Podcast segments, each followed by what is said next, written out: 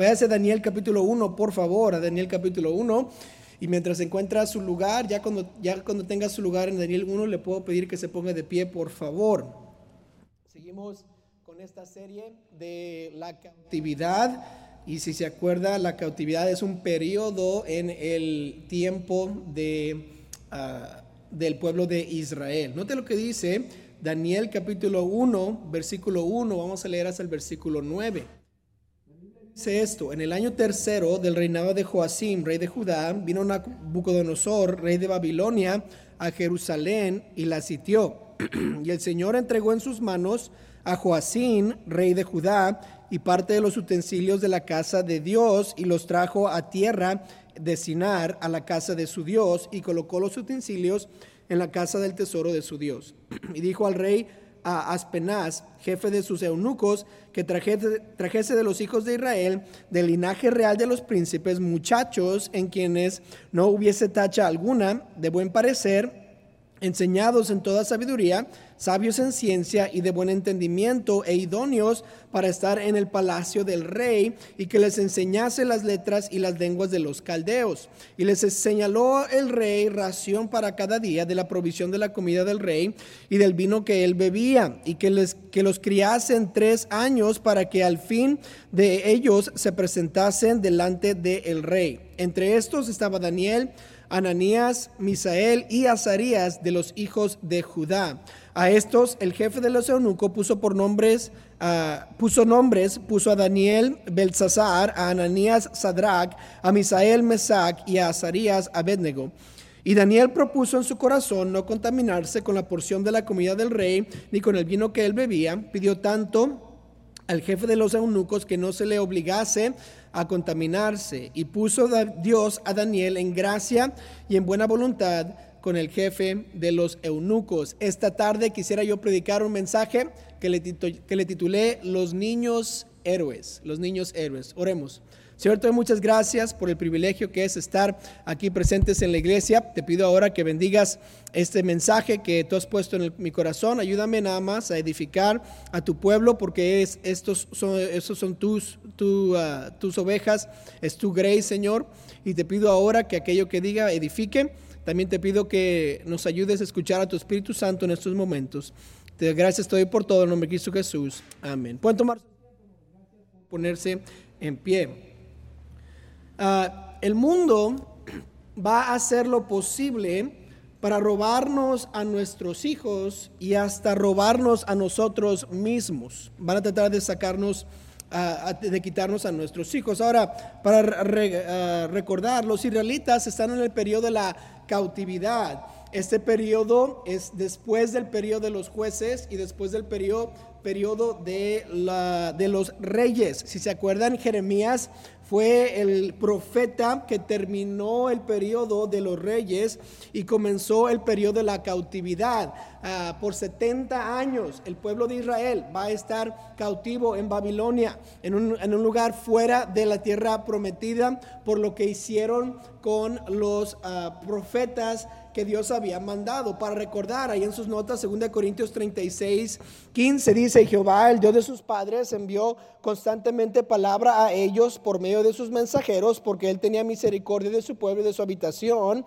Mas ellos hacían escarnio de los mensajeros de Dios y menospreciaban sus palabras, burlándose de sus profetas, hasta que subió la ira de Jehová contra su pueblo y no hubo ya remedio. ¿Se acuerdan de eso? Ahí es cuando comenzó el, la cautividad y Dios dijo, no escucharon a mis profetas, a mi mensaje, los voy a, los voy a cautivar. Versículo 17, por lo cual trajo contra ellos al rey de los caldeos que mató a espada a sus jóvenes en la casa de su santuario, sin perdonar joven ni doncella, anciano ni decrépito, todos los entregó en sus manos. Asimismo, todos los utensilios de la casa de Dios, grandes y chicos, y los tesoros de la casa de Jehová y los tesoros de la casa del rey de sus príncipes, todo lo llevó a dónde? A Babilonia y quemaron la casa de Dios y rompieron de los muros el muro de Jerusalén y consumieron a fuego todos sus palacios y destruyeron todos sus objetos deseables. Vea la escena, vino Babilonia, destruyó todo completamente, fuego en todos lugar, todas las casas destrozadas, muros destrozados, el templo destrozado y le robaron todo lo importante del templo. ¿Por qué? Porque no escucharon la voz de Dios y a los profetas que Dios estaba mandando y ahora fueron, ah, fueron cautivados algunos y se los llevaron a Babilonia. El primero que vemos, el primer libro que vemos en el tiempo de la cautividad es el libro de Daniel. Lo más probable con lo que con lo que leímos aquí en 2 Corintios es que toda la familia de Daniel fue asesinada. Él no tuvo ya familia, solo se quedaron con algunos. Todo lo que él conocía, el templo, los muros, las escuelas, los cindarios, ya no existía. Y si eso no fuera suficiente, dice nuestro pasaje en Daniel 1, que él se convirtió en un eunuco. Un eunuco era un siervo del rey. Y cuando la palabra de Dios usa eunuco, significa ah, que los mutilaban para que no pudieran tener hijos. No nada más era una frase que usaban, sino tenía un significado. Su única tarea era servir al rey y entonces no podían tener familias y quirúrgicamente se aseguraban que no pudieran tener hijos ni el deseo de tener hijos. Entonces Daniel, aparte de, que toda su familia fuera ah, muerta, fuera asesinada, que su hogar fuera quemado, que el templo fuera destruido, a él también lo mutilaron y está ahora en Babilonia como un eunuco. Ahí es donde están estos muchachos, es esta situación. esta situación es muy difícil, muy ah, ah, dura, especialmente para un muchacho o un niño. Ahora los babilonios si, se acuerda lo que dice el pasaje de Segunda Crónicas, que no dejaron vivos ni a los viejos ni a los adultos, solo a ciertos muchachos, a los mejores. Dice, note lo que dice el versículo 4, dice, muchachos en quienes no hubiese tacha alguna, de buen parecer, enseñados en toda sabiduría sabios en ciencia y de buen entendimiento, e idóneos para estar en el palacio del rey y que les enseñasen las letras y los, la lengua de los caldeos. Tenían que ser los mejores muchachos de Israel. Era, era lo, lo mejor que había en Israel, a eso los guardaron los mutilaron y luego los llevaron a Babilonia. Ahora, esto era una estrategia militar. Normalmente cuando, los, ah, cuando van y conquistan a un lugar, siempre matan a los adultos y a los viejos. ¿Por qué? Porque los adultos y los viejos y los que ya tienen ah, las fuerzas para pelear eran los que comenzaban y se rebelaban contra el imperio y luego comenzaban una revolución. Y los, y los pueblos que conquistaban sabían esto. Entonces al momento de conquistar a un lugar, mataban a todos los que podían todos los que eran hábiles a poder ser eh, revolucionarios y los mataban ahí y solo se quedaban con los niños. En otras palabras, se robaban a los niños de otras culturas para indoctrinarlos en sus creencias. Un niño es bien fácil de impresionar, un niño es bien fácil de, cambiar sus creencias y el, pueblo de Babilonia lo sabía y cada vez que iban y conquistaban un lugar, quitaban a todos los adultos, a todos los viejos y solo se quedaban con ciertos niños. Esto, ah, eh, cuando usted lee la Biblia y lee el, ah, el país de Babilonia, Babilonia normalmente tipifica a lo que es el mundo. También lo vemos en Apocalipsis, que está refiriéndose a Babilonia. Y cuando tipifica al mundo, este, este pasaje realmente representa lo que el mundo es hoy en día. El mundo está tratando ah, o está tras la mente de nuestros hijos, tras la mente de los jóvenes. Ah, no se los van a robar en sí físicamente, ah, pero sí quieren robarles cómo piensan, cómo están sus emociones, cómo está su, su e, este, espiritualidad o cómo están espiritualmente. Y como cristianos nuestra tarea es proteger a los niños que Dios nos ha dado. Ahora hay muchos cristianos cristianos también que son niños espirituales. Y el mundo quiere robarse también a los niños espirituales, a los que apenas acaban de ser salvos, a los que no conocen mucho de la Biblia. El mundo quiere robárselos, quiere quitarles sus creencias que, con las cuales comenzaron y también quiere a cambiarles las maneras que ellos piensan. Nuestra tarea como cristianos, por eso la Biblia nos dice que hay que disipularlos a todos. ¿Por qué? porque el mundo quiere robarse a todos los niños, a los, a los espiritualmente hablando, a todos los niños. Y como, cristianos, nuestra tarea es discipular, enseñar, guiar. ¿Por qué? Porque la Biblia nos manda y Dios quiere que mantengamos a, a, los que son más susceptibles al engaño aquí cerca de nosotros para que les podamos ayudar. Y cuando yo pienso en todo esto, me hago esta pregunta. Pues, ¿qué es lo que quisieron cambiar en estos niños? ¿Por qué, solo, por qué no mataron a todos y ya? O sea, ¿qué, qué tenían que cambiar en los niños para que fueran uh, útiles para Babilonia? Uh, ¿qué, es lo, ¿Qué es lo que el mundo, si, si, pensamos espiritualmente hablando, entonces, qué es lo que el mundo quiere cambiar en nosotros, en los que son apenas salvos, en nuestros niños personalmente? Y estos son tres aspectos de la vida de estos niños que los babilonios quisieron cambiar de Daniel y de sus amigos. Note que primero Nabucodonosor quería cambiar sus creencias, quería cambiar, cambiar lo que ellos creían espiritualmente. Note versículo 6 y versículo 7, dice, ah, entre estos estaban Daniel, Ananías, Misael y Azarías de los hijos de Judá. Versículo 7, a estos el jefe de los eunucos puso por nombre Ah, puso nombres, puso a Daniel, Belsasar, y Ananías, Sadrach, Misael, Mesac y a Azarías, Abednego. Ahora, nada más viendo estos nombres, podríamos decir, ah, pues no hay, no importa, ¿verdad? Es nada más un nombre, no hay nada distinto. Si me llaman Pancho, me llaman Francisco, ¿cuál es la diferencia? Pues ellos estaban tratando de cambiar las creencias de los jóvenes judíos. ¿Por qué? Uh, ¿Por qué cambió los nombres? Note que Daniel, si usted estudia el, nombre Daniel, significa uh, Dios es mi juez. Entonces, desde el nombre, los judíos tenían un significado, querían que recordaran al Dios de Abraham, de Isaac y de Jacob. Y cuando le pusieron por nombre Daniel, le dijeron, Dios es mi juez, te vas a llamar Daniel. Pero en Babilonia le quisieron llamar a él Belsasar. ¿Qué significa Belsasar? Belsasar significa Baal protege al rey. Entonces ya no es Dios es mi juez, sino ahora tú proteges al rey. Tu tarea es el rey. Querían cambiarle su Dios. El de la definición de su nombre no nada más era una definición, sino algo que ellos creían y decían, ya no te vamos a llamar Daniel, Dios es tu juez, te vamos a llamar Belsasar, que quiere decir Baal protege al rey. Ese va a ser tu nombre. Están quitándole su Dios y poniéndole un nuevo Dios. Ananías significa Dios es misericordioso. Qué bonito nombre, Dios es misericordioso. Pero ya no te vamos a llamar Dios es misericordioso, te vamos a llamar Sadrach, que significa mandamiento de Acú. ¿Que ¿Quién es Acú? Acú es un Dios, es el Dios de la luna de los babilonios. Ya no, ya no importa si Dios es misericordioso o no, o no, ahora tú vas a obedecer a Acú. ¿A qué? Al Dios de la luna.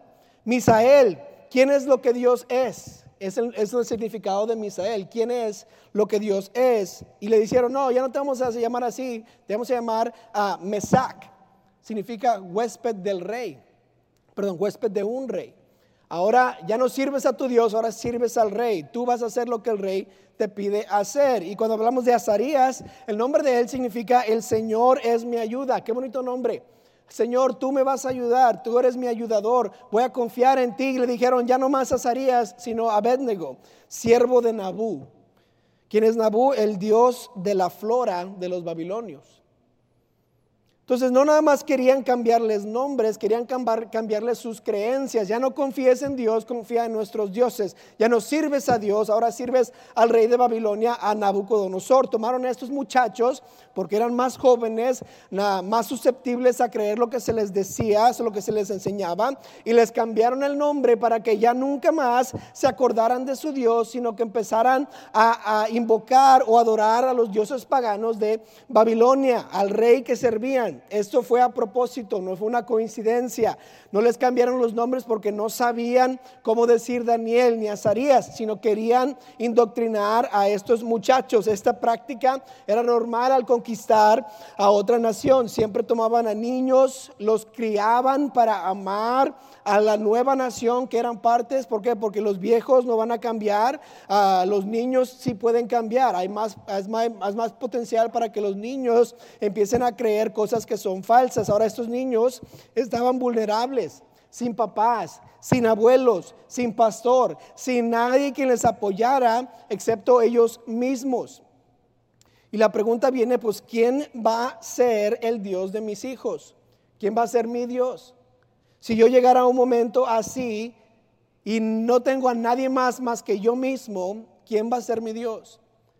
¿Voy a ser susceptible a lo que me dicen, al cambio de nombre que me van a dar o voy a seguir sirviendo al Dios de los cielos? Yo me acuerdo cuando fui al entrenamiento básico de la naval, que parte del propósito del entrenamiento básico era cambiar la manera que nosotros creíamos la diferente manera que nosotros pensábamos en nosotros mismos. Muchas de las cosas que nos ponían a hacer eran mentales, cosas para ayudarnos a entender que nuestro cuerpo puede hacer más de lo que nosotros creemos que puede hacer, que el dolor solo es por un momento y lo que vamos a hacer va a durar ah, mucho más tiempo.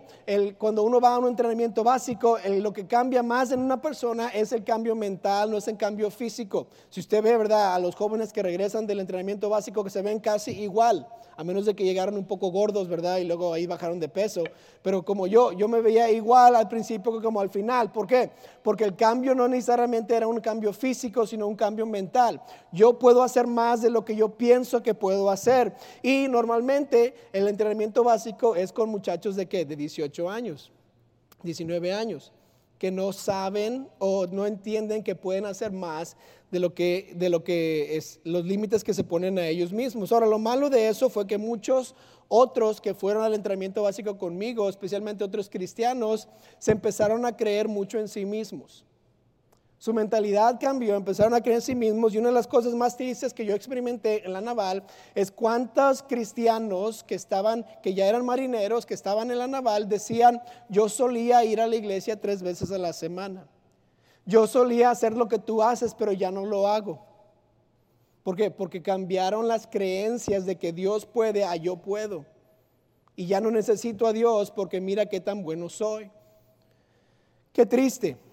Pero eso solo es algo un ejemplo de lo que el mundo quiere hacer con todos nosotros. Así es el mundo, siempre quiere cambiar lo que uno quiere, siempre está tratando de meter dudas en la mente de un cristiano, que lo que tú crees es falso, que es te limita, que no es importante, que no te va a ayudar, etcétera, etcétera. Usted va a Facebook, a Instagram, TikTok, YouTube, lo que usted quiera, y todos están tratando de convencerle de algo, cambiarle la manera de pensar, ¿para qué? Para que tal vez compre algo o tal vez crea algo diferente y lamentablemente también en nuestras escuelas públicas está pasando lo mismo. El sistema está siendo ah, cambiado. Este sistema está siendo cambiado no para instruir en materias, sino para cambiar las creencias de los niños. Por ejemplo, en Salmo 1.1 dice esto, dice, bienaventurado el varón que no anduvo en consejo de malos, ni estuvo en camino de pecadores, ni en silla de escarnecedores se ha sentado. Dios está queriendo que nosotros no nos pongamos bajo a escarnecedores, bajo a los maestros que son pecadores, sino que estemos bajo personas que sí conocen al Señor. ¿Por qué? Porque en el sistema de la, de la, escuela pública no están tratando de criar a nuestros hijos espiritualmente. Obviamente aquí en la iglesia estamos agradecidos y contentos con todos los cristianos, especialmente los de nuestra iglesia, que están en las escuelas públicas y están enseñando y están haciendo un faro de luz al mundo que es, está en oscuridad en las escuelas públicas. Pero estamos hablando del sistema en general. Lo que quieren hacer es cambiar lo que un niño cree, no solamente lo que saben de una materia. Por eso a mí me encanta que tenemos una escuela cristiana aquí, porque nuestros niños no son misioneros al, campo misionero, necesitan ser criados en Dios. ¿Quién es Dios? ¿Por qué hay que confiar en Él? Un día serán misioneros, sí, pero no cuando tienen siete años. Lo que creemos es nuestro fundamento de la vida. Venir a la iglesia por eso es importante, porque desarrollo lo que yo creo lo que yo sé, lo que es importante, mi fundamento es importante. Y vemos que en Babilonia querían cambiar las creencias de estos muchachos, no solo su nombre. Primero, no creas en tu Dios, cree en nuestro Dios. La segunda cosa que querían cambiar, o el segundo aspecto de su cambio es esto, querían cambiar sus convicciones. Quiero que note el versículo 5, que dice, le señaló el rey ración para cada día de la provisión de la comida del rey y del vino que él bebía, y que los criasen tres años para el fin de ellos que se presentasen delante del rey. Entonces les dio cierta dieta, versículo 8 que dice, y Daniel propuso en su corazón no contaminarse con la porción de la comida del rey, ni con el vino que él bebía.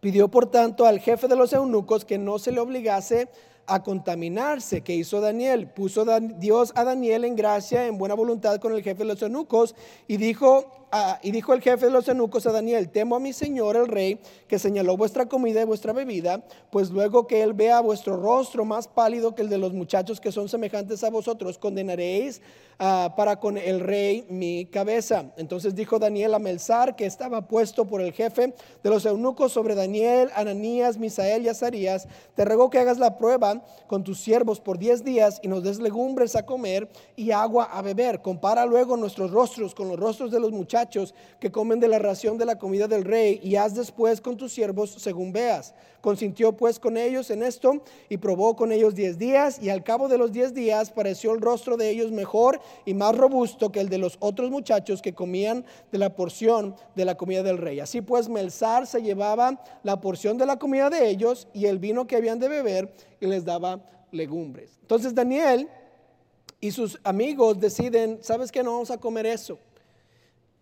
Y Melzar hace la prueba, ¿verdad? Y los ve mejores. Entonces Melzar se empieza a llevar su comida, ¿verdad? De ellos y les empieza a dar legumbres.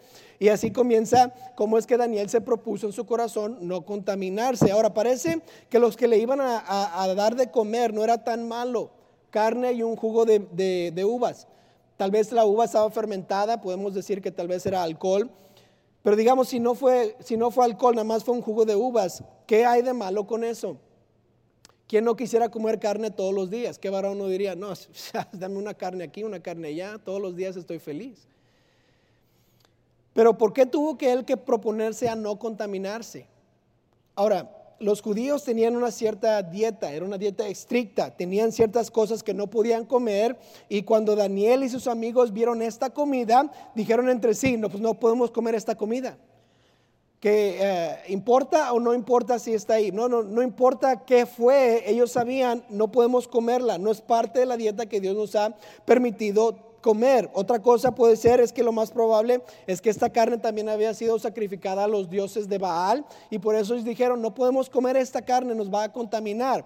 Sea lo que sea, ellos no, que no decidieron ah, contaminarse o comer esas cosas. Ahora puse ahí en sus notas a Levítico 11 del 1 al 8. Nos da la lista de las cosas que no podían ellos comer. Y si usted lee a su tiempo todo lo que ellos podían comer, había muchas cosas que no podían comer. Entonces, ¿era puerco? ¿Quién sabe? ¿Era este, sacrificado a los ídolos? ¿Quién sabe? Tal vez era otro animal que no podían comer, ¿quién sabe? El punto es esto. Daniel y sus amigos sabían que no podían comer eso, que era en contra de lo que, Dios les había pedido hacer. Y ellos decidieron, no me voy a contaminar con lo que eh, nos van a dar aquí. Ahora, una, una, unas convicciones es una convicción, perdón, es un comportamiento que yo tengo porque la Biblia tiene un mandamiento o un principio.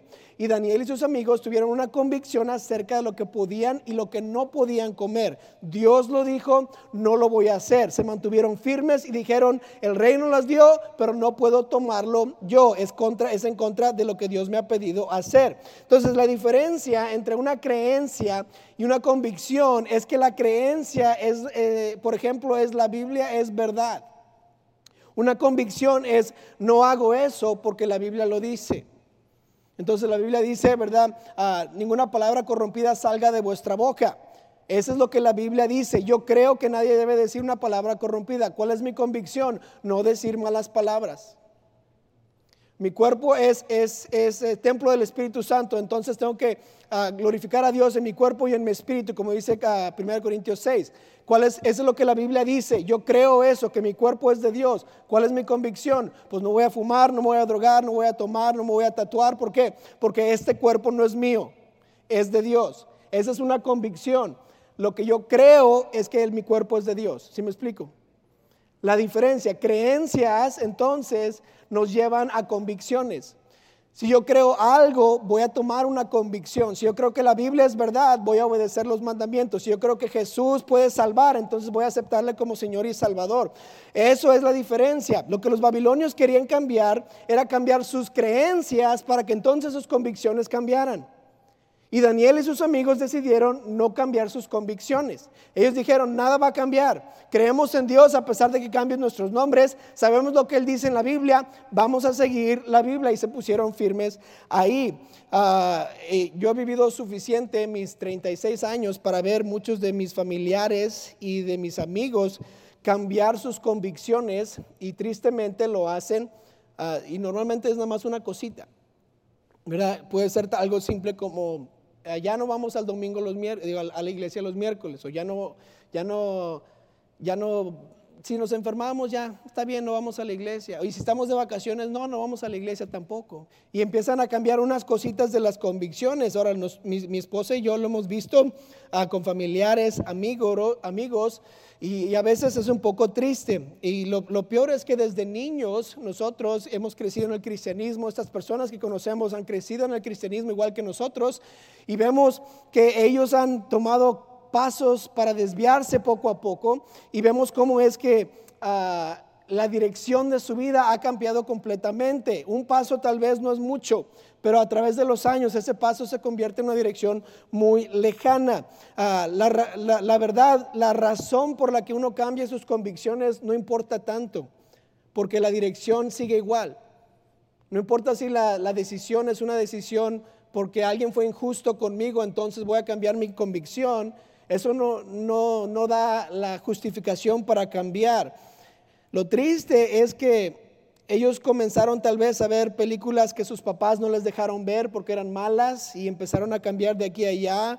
Pues tal vez puede ser la convicción del evangelismo, ¿verdad? Que antes ah, tenían convicción de que todos deben de saber que Cristo les ama y voy a ir cada semana o cada mes a, ganar almas o voy a llevar tratados a no sé dónde y empezaron a cambiar ah, y ahora, ah, sea lo que sea, ellos cambian y la mayoría de los que nosotros hemos visto cambiar sus convicciones por una cosa u otra, sea correcta o sea incorrecta, la mayoría ah, de nuestros seres queridos están, ah, no están creciendo espiritualmente, están yendo a un lugar más allá de lo que querían ir, de lo que pensaban que les iba a, a llevar.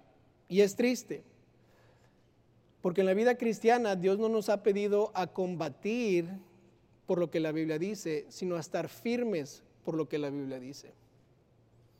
Porque el secreto de mantenerse fiel a Dios y ser fiel en la vida cristiana no es el batallar, sino estar firme. Efesios 6:13, por, por tanto, tomad la armadura de Dios para que podáis resistir en el día malo y habiendo acabado todo, estar firme. Dios quiere que nos mantengamos en el mismo lugar hoy que mañana que el ayer. Dios es el Dios de la batalla. Él va a combatir. Él va a ser el ganador. Él va a ser el vencedor. Nosotros nos queda estar firmes. Si hoy la Biblia dice esto, yo lo creo. Y si mañana la Biblia dice esto, lo voy a creer también. Si hoy esto es pecado, mañana va a ser pecado. Si hoy yo creo que esto es lo que yo debo de hacer porque la Biblia lo dice, mañana debo de creer lo mismo. La Biblia no ha cambiado desde que se escribió, entonces yo no necesito cambiar. No hay nada nuevo en la Biblia, no hay nada viejo en la Biblia. Todo es igual. Hebreos 13:8, Jesucristo es el mismo ayer hoy y por los siglos. Y si Dios no cambia, yo no debo de cambiar, debo de mantenerme firme. No tengo que inventarme cosas nuevas, solo mantenerme firme. Estos niños hebreos no cambiaron sus convicciones por estar en un nuevo lugar, por tener nuevos nombres, por no tener papá, por no tener mamá, por no tener pastor o sacerdote, sino se mantuvieron firmes en lo que ya sabían que la Biblia decía y no dejaron que alguna ley, que algo que les iba a dañar, eh, les afectara en sus convicciones. La pregunta que se nos viene entonces es, ¿qué nos va a mover? ¿Qué me va a mover de mi convicción hoy a, otra cosa diferente? ¿Qué situación nos va a cambiar? ¿Quién nos va a intimidar para que dejemos lo que sabemos que es correcto? ¿Qué persona nos va a querer influenciar? Y nuestra, nuestra decisión debe ser, yo no me voy a mover, me voy a mantener firme en mis convicciones. En Romanos 8:31 dice, ¿qué pues diremos esto? Si Dios es por nosotros, ¿quién contra nosotros?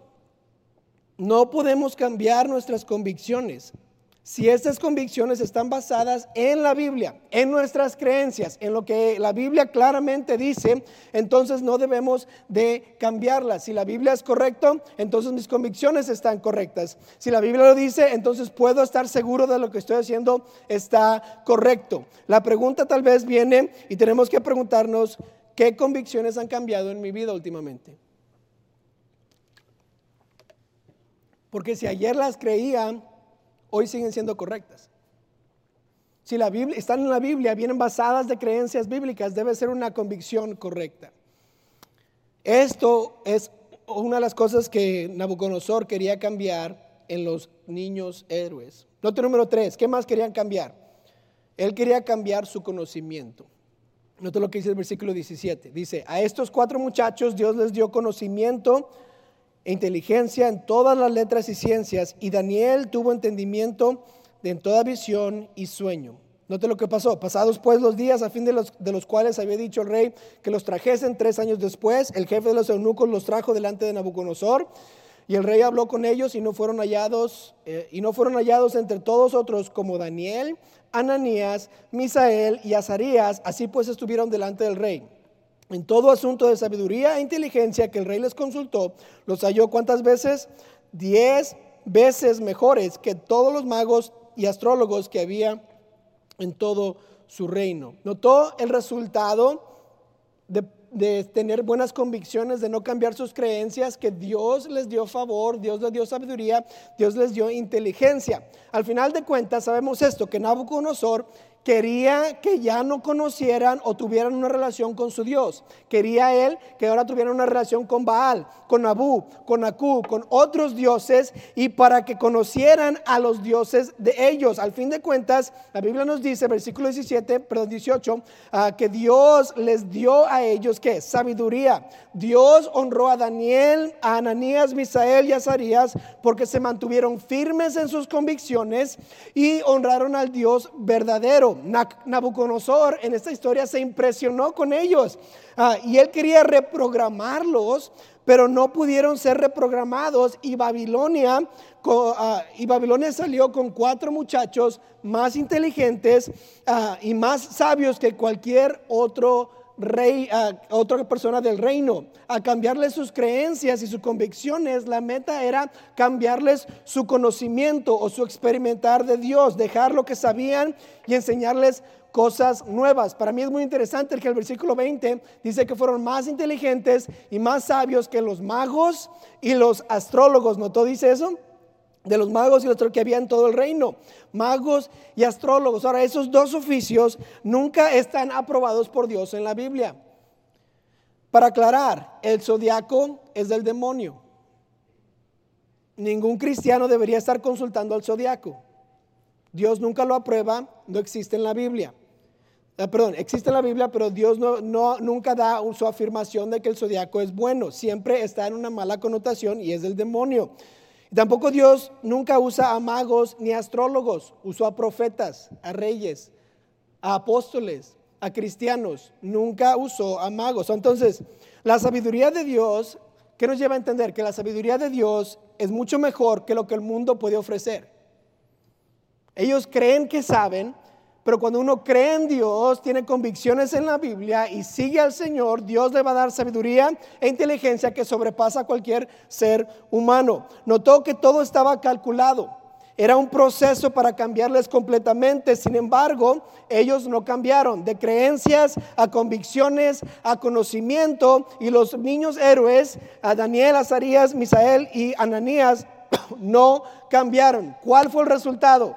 Mucho más inteligentes, mucho más sabios, dice, diez veces más sabios que los magos y astrólogos, y, y Nabucodonosor los puso como líderes. ¿Por qué? Porque no cambiaron porque no hubo diferentes creencias, porque lo que habían creído en Israel, en Judá, ahora lo creían en Babilonia, porque las convicciones que tenían de la Biblia no habían cambiado y siguieron, siguieron sirviendo al Señor y Dios les dio buen conocimiento más que lo que los otros sabían. Proverbios 1.7, el principio de la sabiduría es el temor de Jehová. Los insensatos desprecian la sabiduría y la enseñanza. Proverbios 2.6, porque Jehová, que da la sabiduría y de su boca viene el conocimiento y la inteligencia. Lo que Nabucodonosor no sabía es que Dios tiene más sabiduría y más inteligencia que cualquier otra persona. Y cuando uno sigue los mandamientos de Dios y sigue las creencias de la Biblia, ¿qué va a pasar? ¿Cuál va a ser el resultado? Una persona mucho más inteligente, mucho más sabia que el mundo puede imaginarse y no es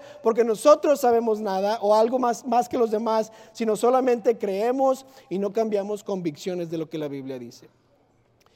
¿Quieres ser más inteligente que el otro? ¿Quiere ser más sabio? Pues de quién quiere recibir su sabiduría.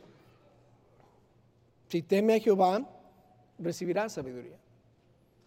Que es otra, es otra explicación para temer a Jehová. El que cree lo que la Biblia dice y tiene sus convicciones firmes en, firmes en la Biblia, ¿qué va a suceder? Está temiendo a Jehová. ¿Y qué me va a dar Dios? Sabiduría, inteligencia, conocimiento. Dicen, eh, dicen verdad que en el mundo hay sabiduría, e inteligencia. Hay títulos para cualquier cosa y usted puede seguir estudiando toda su vida, sacar mil doctorados y poder ser la persona más inteligente del mundo. Sin embargo, ¿quiere lo que el mundo le ofrece? ¿O quiere lo que Dios ofrece? Honestamente, hagámonos la pregunta, ¿queremos lo que el mundo nos está ofreciendo? Y últimamente yo he estado observando el fin de lo que el mundo ofrece cuál es el final de la vida de los que viven en el mundo. Y no sé si a usted le pasa esto, pero a mí no me apetece.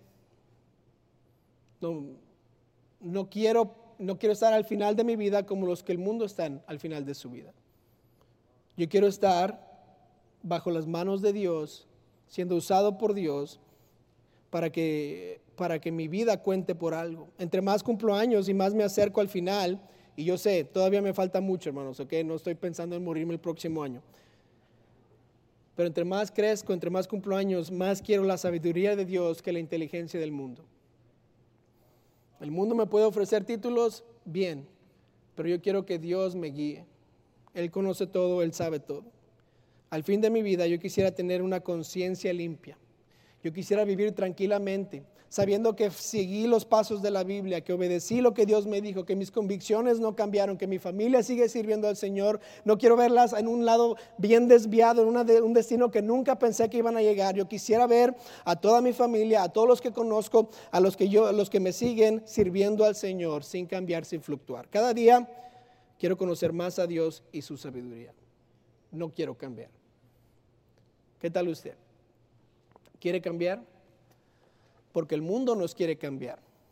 Si Babilonia tipifica al mundo, Babilonia está detrás de usted, está detrás de sus hijos, está detrás de su familia y quiere cambiarlo. ¿Lo va a dejar, ¿lo va a dejar que lo cambie o se va a mantener firme en lo que la Biblia dice?